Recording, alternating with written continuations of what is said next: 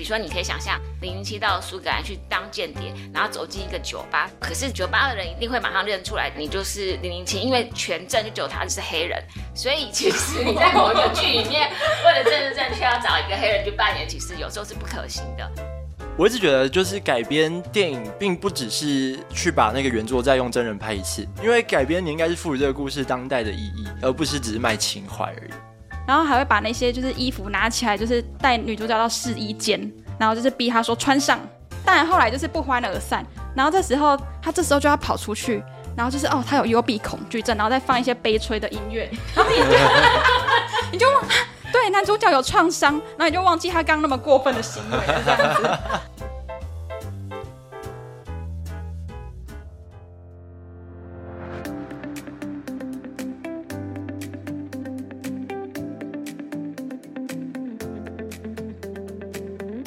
好，欢迎收听愿景花生堂，我是愿景工程的记者怡轩。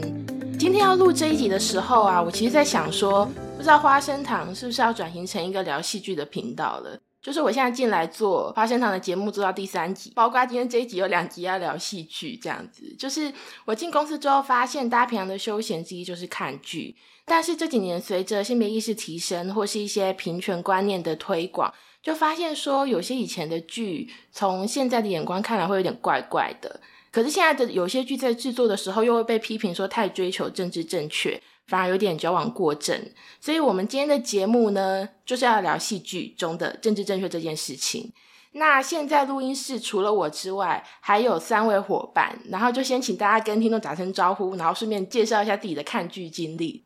好，第一次来到愿景花生堂，跟大家自我介绍一下，我是愿景工程的企划，也是社群编辑，我是玉轩。那我以前就是看那种浪漫满屋啊、宫野蛮王妃啊、流星花园长大的 霸总系列的人，那现在是什么都看啦，很棒很棒。好，欢迎玉轩。好，大家好，我也是第一次上愿景花生堂，我是愿景工程基金会的记者孙文玲。那我自己。嗯，很喜欢看电影，基本上是每个礼拜都会看个两三部片，所以是什么片都看这样子。那最近剧也稍微有在看一些，像是呃《黑暗荣耀》啊，或是《模仿犯》啊这种呃恋爱类型以外的剧，我看比较多。要强调恋爱类型以外。大家好，我是梁玉芳，我是在疫情期间开始补修韩剧学分的，因为我以前连大长今都没看过。哇哦！但现在对韩剧颇有颇有心得，这样子。呃，那我自己的话，我是看美剧比较多。那我也看很多爱情类的韩剧，可是我比较喜欢看那种，就是很多人都死光之后就要开始办案的那种 韩剧，这样子。对，然后反正我们今天就大家的看的剧有点不太一样，应该是会蛮精彩的讨论。那一开始就想要先跟大家聊一下最近的一部电影哦，就是最近 Disney 要上映真人版的小美人鱼。从一开始的时候就有很多选角的争议。那上个月的时候预告出来了。我是看中文预告下面的留言啦，我觉得很可怕。呃，我先来念一下给大家听。OK，留言一太令人赞叹了，Disney 把传统的爱情故事加进环保元素，让大家充分了解海洋污染后对海洋生物的影响。第二则留言完美解释为什么第一版王子会选择邻国公主，以及乌苏拉只拿走她的声音。很可怕，反正就是我觉得他主要争议就是在讲说那个女主角现在是有黑人演员饰演的这件事情。呃，我知道文林对这件事情有蛮多的了解的，可以帮我们跟听众解释一下，就是他主要的争议到底是在哪里吗？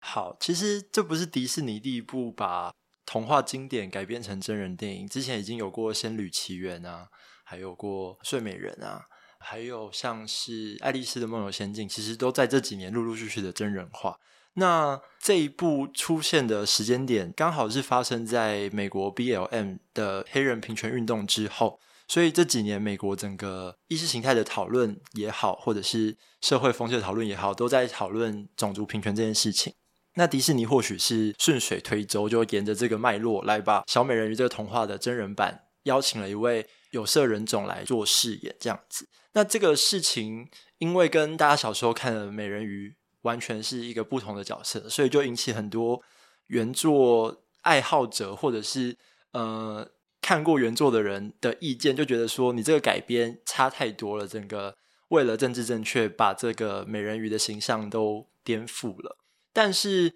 这个预告片出来的时候，我们看到很多美国的 YouTube 或 TikTok 上面出现很多妈妈拍自己的女儿看了预告片，觉得很开心，就说：“哇，原来美人鱼是跟我长得一样，我也很漂亮。”这样子。所以我觉得这个设计或者是这个翻拍，两边的意见都是蛮强烈的。那其实凸显的是一个作品在当代强调多元平权比较困难的一面。他怎么做，很像都会有人批评。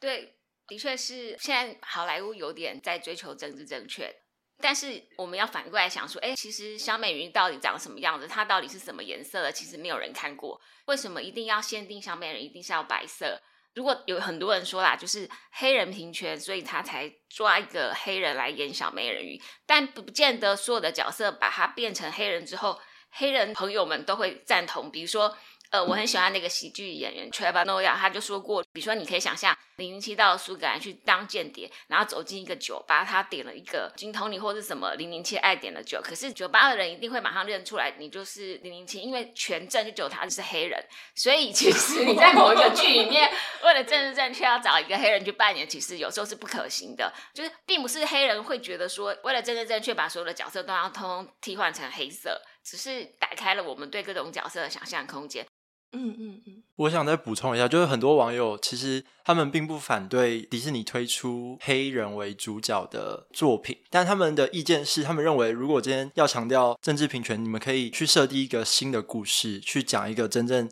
属于非洲的或者是属于美洲外来移民的故事，而不用去把原本的小美人鱼替换成不同肤色的人这样子。其实我比较多看到的也是这种想法，因为从小我们看到那一个原版的，就是就是红发艾丽然后她是白皮肤的这样子。比如说有一些漫改剧，如果有推出真人版的话，大家也会很期待那个还原度啊，男女主角找的好像哦，什么之类，好期待哦。但是大家对小美人鱼的既定印象已经是那样子，所以在公布就是这次的选角，我觉得大家的那个失望跟心目中的形象有落差是可以理解的。很多人的想法并不是种族歧视，只是跟心中的那个红发艾丽尔的形象差太多，他没有办法联想这是同一部作品，而且他又是小美人鱼真人版这样子。嗯嗯嗯。这会不会也是一个创造新童年的感觉？因为这个小美人鱼真人版出来之后，不是会很多人批评说，就是我童年毁掉了嘛？可是说不定对现在的小朋友来说，他们的童年回忆就定调成是一个黑色的小美人鱼。然后说不定再等，例如说二十年之后，如果他们还要再追求另外一种多元形象，找了亚裔来演小美人鱼的话，等于就会有三代的小美人鱼长得都不一样。对，这也蛮好的，这也是种看法，就是一个新的童年。我刚刚突然想到一个问题，就是其实不只是小美人鱼，还有包括蜘蛛人，他们也设计了一个黑人版的蜘蛛人。可是，在蜘蛛人的身上，我们却没有看到跟小美人鱼一样发生的批评出现。所以，我觉得这背后还是有一定的歧视女性的意识存在，就认为美人鱼这个形象应该要长什么样子。哦，哎，我觉得有，因为其实我有看到一则讨论，就是说他们选角出来之后。竟然有人说你可以找黑人来演，可是你要找漂亮一点的黑人。对，我也看到很多人批评他的长相。对，就会变成说，其实，例如说，你对一个角色形象的种族的看法，对他肤色的期待跟审美标准，有时候是糅合在一起，你分不开来的。然后我甚至看到有人就是把那个女主角她现在定版的剧照，就是用。修图软体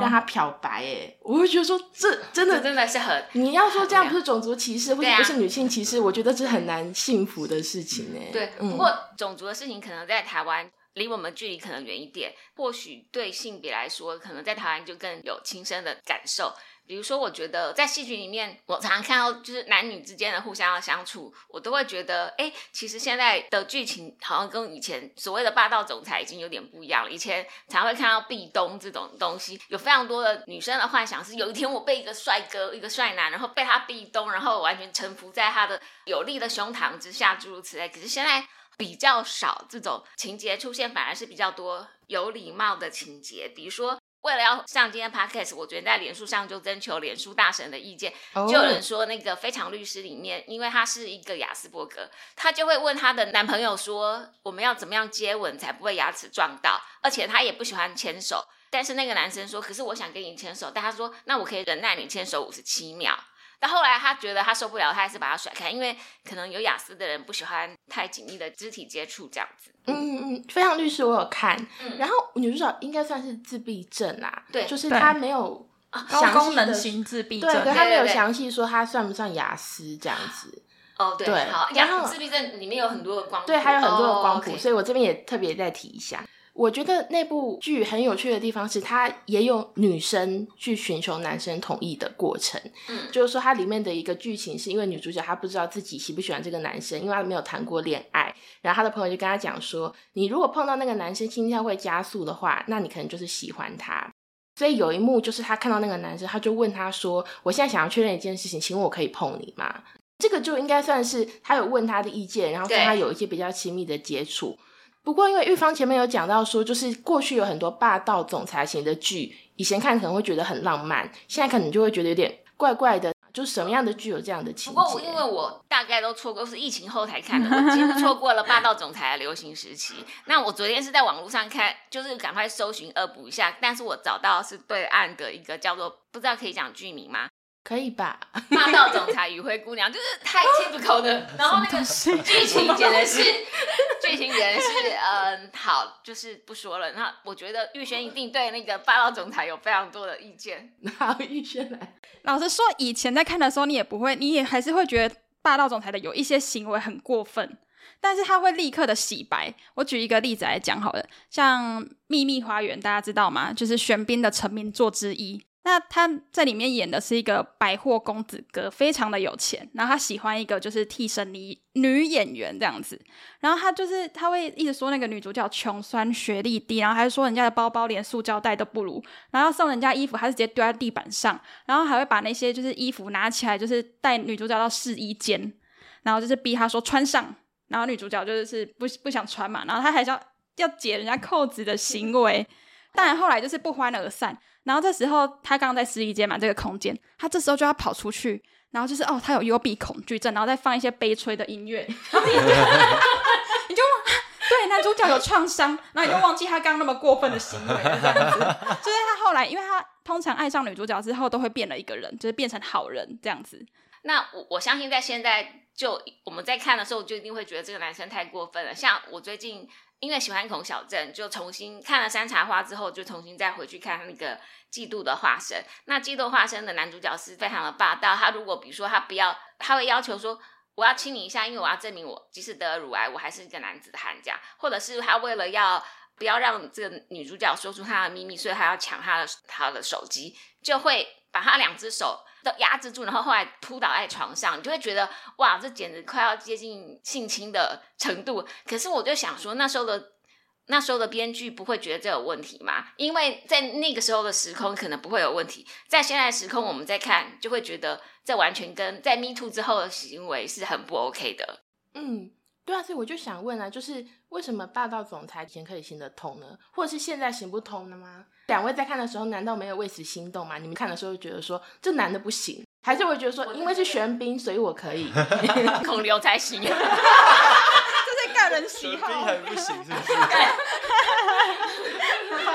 是？玄那玄彬我可以啊，没有啦，开玩笑的，没有啊。我觉得那个跟好像那个氛围有关系耶。比如说现在台剧、韩剧、日剧，我觉得比较少出现这种过于过分的霸道行为或是激进霸凌的，但是陆剧的霸道总裁还是超夯，只是我们现在没有在看这些东西了。嗯嗯，对对对，那我也蛮好奇，男生怎么看啊？就是可能文林没有看这些剧，可是你大概也知道，就戏剧中会有这种霸道梗。嗯，男生看到这一类的东西，会觉得怎么样呢？我觉得以现在的我来看，会觉得说它也是一种有毒的男子气概，嗯，就是会会让女性或男性一起误解，就是爱情 到底长什么样子。因为偶像剧的设定都很梦幻，它是一个。呃就是想象出来的东西。对。那回到现实爱情，你就会发现很多事情都就不太可能发生。我觉得对男性、女性都会有有误解啦。对对对，有时候男生会太想要成为那样的霸道总裁，反而去侵犯女生的主权，这样子。嗯嗯嗯，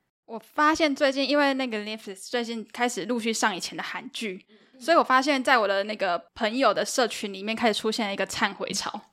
是什么 意思？就是以大家现在来看啊，以前的比如说韩剧好了，大家就会说男二明明绅士又有礼貌又帅，为什么当时会喜欢男一？男一就是很没礼貌又很幼稚，然后又很爱欺负女主角，所以就开始说我当年是怎么了之类的，就是会发动态，大家重新检视。我觉得这可能跟就是长大了之后面临到真实的状况是有，因为我们在现实中遇到男一那种，真的只会非常讨厌他而已。嗯，不是有一句话是这样讲的吗？就是男主给女主爱，然后男二给大家爱。对 对，男二是观众的。我觉得可能是呃社会思潮的演变，就是编剧也知道说社会在改变，所以某种霸道总裁的梗已经行不通了。你一定要给一个比较符合现在道德标准的男主角。当然，我们觉得如果你把太多的政治正确放进去，会变得不好看。但我觉得戏剧还是一个影响大家的想法或是价值观的一个很有力的工具。比如说，大家都很爱的《月薪娇妻》啊，我觉得它完全是一个梦幻中的妇女运动，比如说妇女新知好了，《月薪娇妻》已经是他们心目中的神剧，因为它里面探讨到的问题呢，一个是家务有几制，对，然后还有就是婚姻中的协商，那还有就是育婴假。要不要冠夫姓这件事情，就是总之，妇女薪资所有二十年来推行的主题，他们在一部戏剧里面用非常可爱的方式，他就可以推很软性的推销到给所有的观众，而且你会渐渐的喜欢他们。嗯，我觉得这个就跟我们之前前几集聊到呼吸是一样的感觉，就是说我们从一对情侣的对话，然后去谈说气候焦虑，然后甚至是性别分工啊之类等等的问题的时候，如果硬写成很硬的像论文之类的文章嘛，可能就会觉得读不下去。可是如果你放到对话里，让他们觉得好像是日常会发生的对话，你会发现这是其实是所有人都在关注以及会面临到的问题。对，所以我就是想说，哎，写了这么多年的新闻，要不然我还是去写一个八二年生的金智英，然后请孔刘来演，说不定所有的性别议题都可以迎刃而解。所以这是为什么玉芳有在上编剧课的原因对啊，我觉得新闻的魅力或是能力、渗透力，可能比不上一出八点档的撒狗血的戏剧这样，所以我就觉得要从另外一个门路着手。嗯，我也同意玉芳的看法，因为就是我这几年写非常多跟减碳、气候变迁有关的新闻，其实非常无力的，根本就没有人想看这些新闻。可是当电视剧或是电影，像当我和鬼变成家人那件事，把气候变迁的议题放进去的时候，它会变得很有影响力。这个戏剧的穿透力是非常强的。那虽然它讲的不会那么完整，不会像新闻一样讲那么多道理，但是我觉得看过戏剧的人被电影感动了，然后去改变自己的行为，那其实跟我们写新闻是想要做到的目的是差不多的。对，嗯嗯嗯，然后我这边也稍微提醒一下听众哦，就是我们四个人呢，现在任职于 愿景工程基金会，我们是一个新闻媒体哦，对我们并不是一个剧评单位。没错没 错。对不过，因为我们做新闻的目的就是最终还是希望能够对社会造成一些正向改变嘛，所以你不禁会思考说，在新闻之外有没有什么样的方法可以造成改变？那我们可能在日常生活中就会觉得戏剧可能是一个方法。我想补充一下，因为我刚好有认识一些编剧，然后我发现新闻跟编剧的工作有点像是分工合作，因为其实编剧他们要做很多田野调查的工作是很辛苦的，所以很多编剧他们是直接参考新闻来做剧本，所以这时候我们的新闻就有发挥的价值，在戏剧里面它转变成另外一种样子，让大家知道。像是我们与恶的距离，我觉得它其实里面讲的很多都是可能我们呃新闻或是传播所学生都已经知道的事情，但是我不知道它可以引起那么大就是大众的共鸣呢。嗯，哦，对对。对，例如说他娱乐在里面讲一些媒体伦理的时候，我就觉得是。说，我都上过，我都知道，都觉得已经听到烂掉了。对对，然后，然后播出来之后，大家就煞有其事地在讨论说，原来媒体的功能是这样。我才发现说，可能以前未局限在某一个我的同温层，同温层对，觉得这些新闻伦理的东西，因为被讲到烂掉了，还在想说到底能不能实行。可是其实有很大一部分的观众其实根本就不知道媒体是怎么运作的。嗯，没有错。对，戏剧的力量，它可以接触到就是各种不同同温层的人。对，嗯嗯嗯，那我们再稍微回到今天的讨论 啊，就是刚刚前面就聊到了嘛，以前的一些东西现在看起来怪怪的，可是那是以前的东西耶。我们如果用现在的价值观，他去评判它，我有时候也在想，会不会对他们不太公平呢？那最近最有名的就是美国刚从 Netflix 下架六人行，因为他就是被批评的很厉害，比如说里面的罗斯，他要请一个保姆，然后保姆是一个男生，那他就会说什么样的男人会去当保姆啊？你是不是？所以你是不是一个 gay？诸如此类的。那或者是另外一个男主角就说他爸爸穿了一个洋装跟他们吃饭，他就会说，当你觉得你下面还长了另外一个东西的时候，你适合穿这样的洋装吗？就是它里面有一些对于跨性或是对于恐同的一些剧情，在现在。对于新千禧年代，或是对于什么 X Y Z 时代的人，可能就会觉得哇，太糟糕了！这简直是应该要赶快取消 cancel culture，应该要取消，要下架，我们要抵制这个。可是六人行毕竟是三十年前的戏剧。其实台湾前几年也讨论过，就是琼瑶的作品被现代很多人批评，就是说把弱化女性，就是女人永远都只能等着被爱这样子。对。但其实我一直。不是很认同，就是以现在的价值观去判断以前的作品是否政治正确，因为每个作品在诞生的时候，它的背景其实是非常重要，还有他那时候的读者观众相信什么，读过什么东西，都会影响到那作品到最后变成什么样子。所以我其实觉得，呃，我们已经知道什么是女性主义了，什么是多元文化了，那你去批评以前的作品，是对创作者或对作品都不太公平。但是如果你想要用呃，女性主义的角度去看当代的作品，我觉得这会比较合理一点。像是前两年很有名的一部台湾电影叫《当男人恋爱时》啊，它里面的女性就还是延续了呃没有主体性、比较弱化的那个角度。很多人都说，那徐伟宁是长照女王，就是她在里面 先要照顾她老爸，然后又照顾她老公，最后结局照顾她公公，就是从头到尾都在照顾男人。真的是长。对对对对对。那我觉得这样的讨论对于戏剧作品前进会比较健康一点啦，至少不是去讨论上一个时代的东西。嗯，我有时候会想说啊，就是像比如说刚刚玉芳举的那个例子啊，如果比如说是放放在现在我喜欢看的戏剧，他如果听到这种话，我一定会很紧张，我先替这把戏捏把冷汗。对，因为我觉得他隔天就会被 PO 上 Facebook 或 IG 上面，然后下面就会一连串的骂他。但是以前是不是因为没有这个社群的平台，所以没那个讨论的氛围比较没有那么容易集。中起来，就算你以前觉得那些霸道总裁行为很怪怪的，你心里有那个小警铃有响起，可是因为没有人这样跟你讨论，对对啊，所以你就想，哦，好吧，好啊，好，那悲催的音乐下，好，你就忘记这件事情。也有可能那个，比如说像六人行那个时候，可能对于同志的接受度还没有像现在这么高，因为毕竟现在的美国是同婚都已经合法化了，虽然他们在多财权上退步，哎，总之，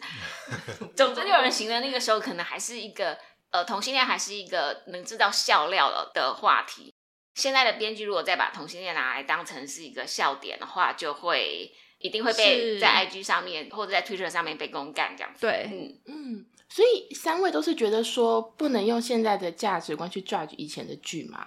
嗯，我想再补充一下，就是其实我们在讨论这个题目之前啊，有一个同事他是快要当妈妈的人。然后他就有谈到，就是说，虽然说不一定会以现在的价值观去看以前的作品，可是他会去思考说，现在还要不要让小孩看像是《美女与野兽》啊这样的就过时的卡通？因为给小朋友看的时候，就必须要跟他讨论一些人生长大以后要面临的爱情观，或者是呃女性的观点这样子。所以我觉得这倒是另外一种看法，就是虽然我们不会用现代的价值观去评断以前作品好不好。但是，当他今天变成呃小朋友要看的时候，我们就会去讨论它里面是不是有一些错误的观念要被纠正，这样子。哎，那这样也让我突然想到，那个 Disney Plus 在二零一九年上线之后啊，他们在特定的几部电影前面会加一个十二秒的警语，嗯，然后就会说这部电影的内容可能有一些对于特定的人种。或是特定的性别的冒犯等等等，那我们不会把这个内容拿掉，但是我们要先提醒你有这样子的事情发生。像彼得潘里面啊，他们那些小精灵会到美洲原住民的部落，然后叫他们 red skin。就是红皮的这个词，那这个词其实是很歧视的词，可是应该在做彼得潘这部电影的时候，这个词只是一个称呼用语而已，就等等的。对我觉得是像这种，我们后来觉得有问题，那特别是给小朋友看的，所以你特别这样的加注，我觉得好像也还不错。我想补充，就是除了像刚刚谈到的彼得潘、阿拉丁，其实在当年。这个警语上的时候，也引起很大的讨论。很多人都说这部片应该要直接下架，因为它对中东的民族是有强烈歧视的。对对对，就很多误解了，包含口音啊，或者是各式各样的误解。但我自己的想法。就是觉得，其实现在迪士尼还是一个全世界最大的 影视工业王国。那它其实制作了非常多适合当代小朋友价值观的作品，像是《青春养成记》啊，很好看。对，他是在讨论当代小女生怎么面对月经问题，怎么面对同才关系，而且他用一个华裔的美国移民来讲故事，那这个故事完全符合我们当代认为的政治正确，然后也很好看，所以寓教于乐。那另外还有像《路卡的夏天》也是很适合推荐给小朋友他们看的，去。呃，是小男孩的角度，他在意大利的小渔村，然后一个小海怪面对跟自己不一样的人，要怎么样长出自己的主体性这样子。所以我觉得以前的作品确实不合时宜啦，就可以不一定要让小朋友看这样子。但像上次我们在闲聊这个题目的时候，文林有讲到，虽然小美人鱼在现在看就是为爱牺牲啊，然后为王子失去了什么什么。听起来就是非常过时的一件事情，但是，但是因为以现在的时间轴在比对那时候，我们会觉得很过时。但如果是在那个故事的创作背景下，在比对他们更以前的话。你上次有说，就是小美人鱼，她其实是一个勇敢追爱的女性。对对，我觉得这个观点也很有趣。嗯，因为像公主系列，其实也是长期被批评的一个 一个系列。她就是很多人都说，她把某一个时代的小女生养出了公主病。因为在迪士尼的卡通里面，公主就是躺在棺材里面，等着 等着被亲吻，然后就会过着幸福快乐的日子。对。但其实我们要回到他那个故事诞生，他大概是距今可能六七十年这么久了这样的一个故事。那他在那个时代，每个区域的女性权益可能不太一样了。但是，呃，以台湾来说，那个时代可能还是非常保守的时代。就是必须要依靠媒妁之言，我们说的指腹为婚这种，去决定自己的终身大事，或是相亲跟一个素未谋面的人结婚过一辈子。那我觉得在那个时代看到了小美人鱼这样的作品，看到了美女与野兽，它里面强调女性应该要读书、要有知识这样的作品，已经是有某种程度的前进的意义了。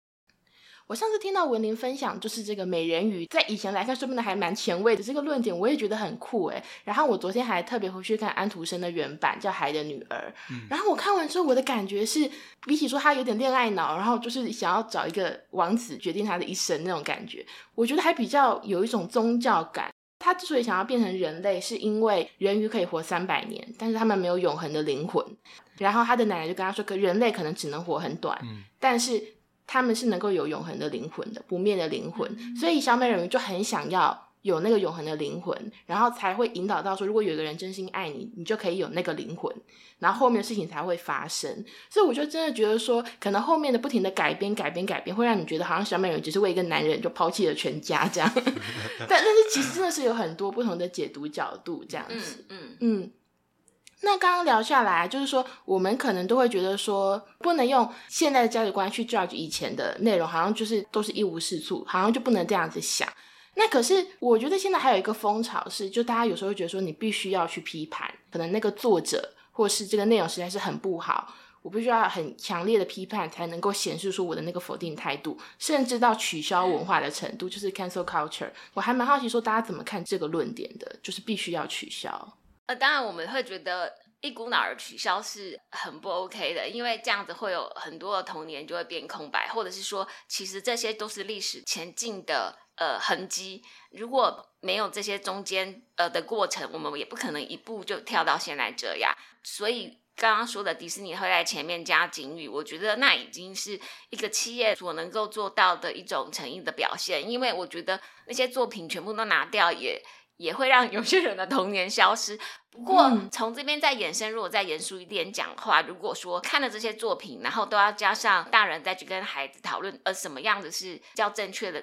概念，或者是比如说建立他们一些对某些族群的正确认识，那就是要涉及到阶级或是社经地位，他的父母是不是有这样能力，有这样子的资源的大人可以去跟他讨论，这又会是另外一个问题。不过。这就涉及到更广，那就不是一个企业他对他的产品所能够负的责任了。嗯嗯嗯，确实，我之前有看过奥巴马他在推特上面的一篇贴文，他是反对取消文化的。他是以社群网站为例，就是在网络上轻易的批评别人是非常容易的，但他并不会对这作品或者对这个社会带来什么好的改变，他只是让你自己有一些优越感而已。那其实刚刚听到玉芳讲这样，我就想到。某些时候，所谓政治正确跟政治不正确，其实它常常反映的是我们的社经地位的背景。有时候去批评别人政治不正确，他的思想太保守，但其实他所受到的教育文化，或者是他父母或许就是这样的价值观的存在。所以，嗯、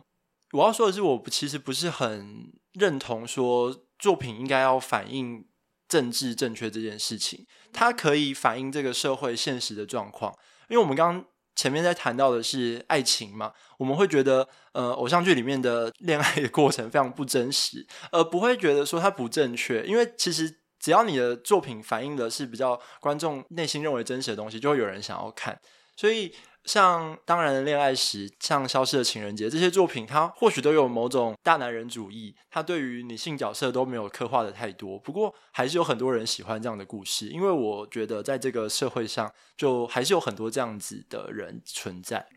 我其实也是觉得取消文化有点太太严苛了，就是一定要表态的这一件事情。哦对，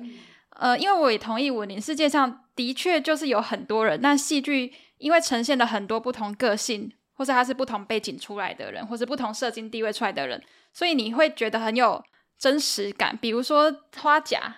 嗯卢广仲的花甲，对，它里面的爸爸其实就会给人家一种就是很草根性，然后他不是跟那个 Stay 就是那个 Stacy 对对对，嗯那个槟榔西施是他们是一对的嘛，他们的那一些谈话，我就会觉得哦，好像就是我以前小时候在自己的家乡会看到的那一种感觉。但是如果你要让他们这一对 couple，然后就是讲一些非常政治正确的话嘛，这样 就是那感觉就不对了啊！我就想说，这这到底是什么东西呀、对啊就是对啊对啊，对。嗯所以我觉得戏剧的确是很难做到政治正确，而且如果做到政治正确的话，那这个娱乐性就消失。我今天下班就不想看这个东西了。对，像上课一样。对对就变得太说教吧。就如嗯果一个戏剧变得太说教，好像就会注定会失败的感觉。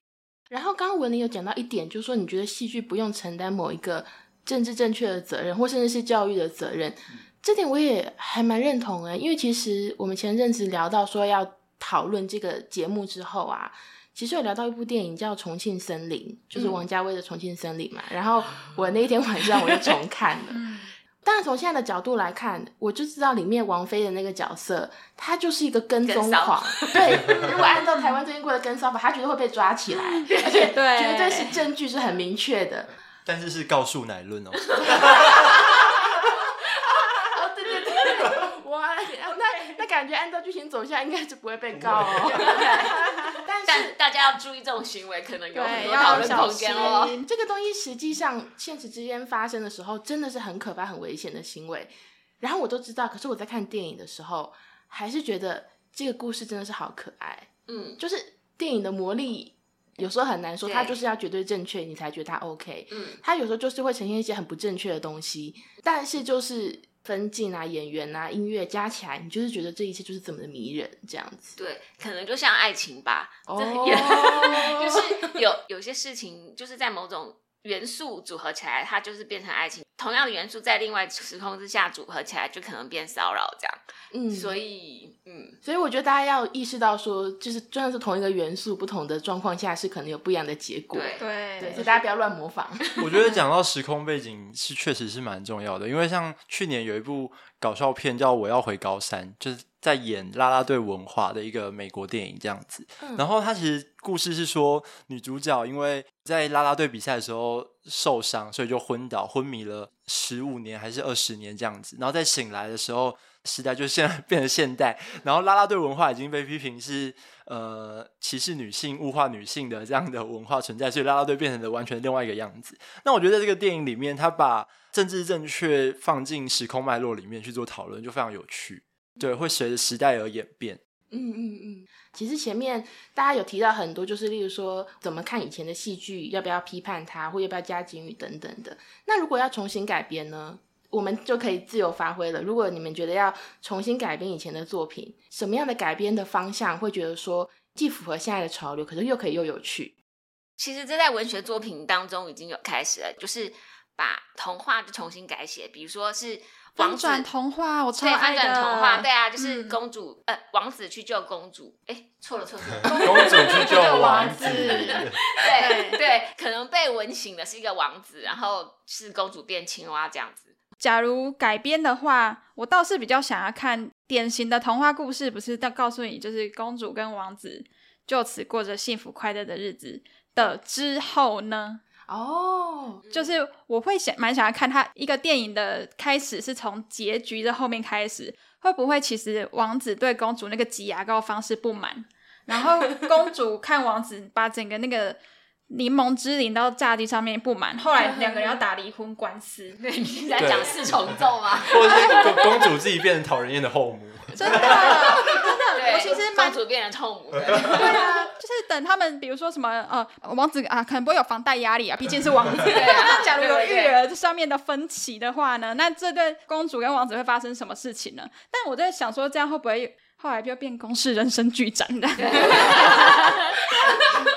但我想说，就是刚刚怡轩有讨论到那个改编这件事情，其实迪士尼真人化这整个系列啊，第一部是从一部叫《黑魔女》的电影开始的。嗯那《黑魔女》这部真人电影是安吉丽娜·裘丽演的，可能很多人都不知道，她改编的童话是《睡美人》。其实她的视角是完全不同的，因为安吉丽娜·裘丽的饰演的是在原本童话故事里面下诅咒的那个女巫。睡美人的童话，如果大家还记得的话，就是有一个女巫因为嫉妒国王跟王后生了一个很可爱的女孩。是因为他们有被邀请去公主的生日宴，哦，对对对对对，他没有被邀请，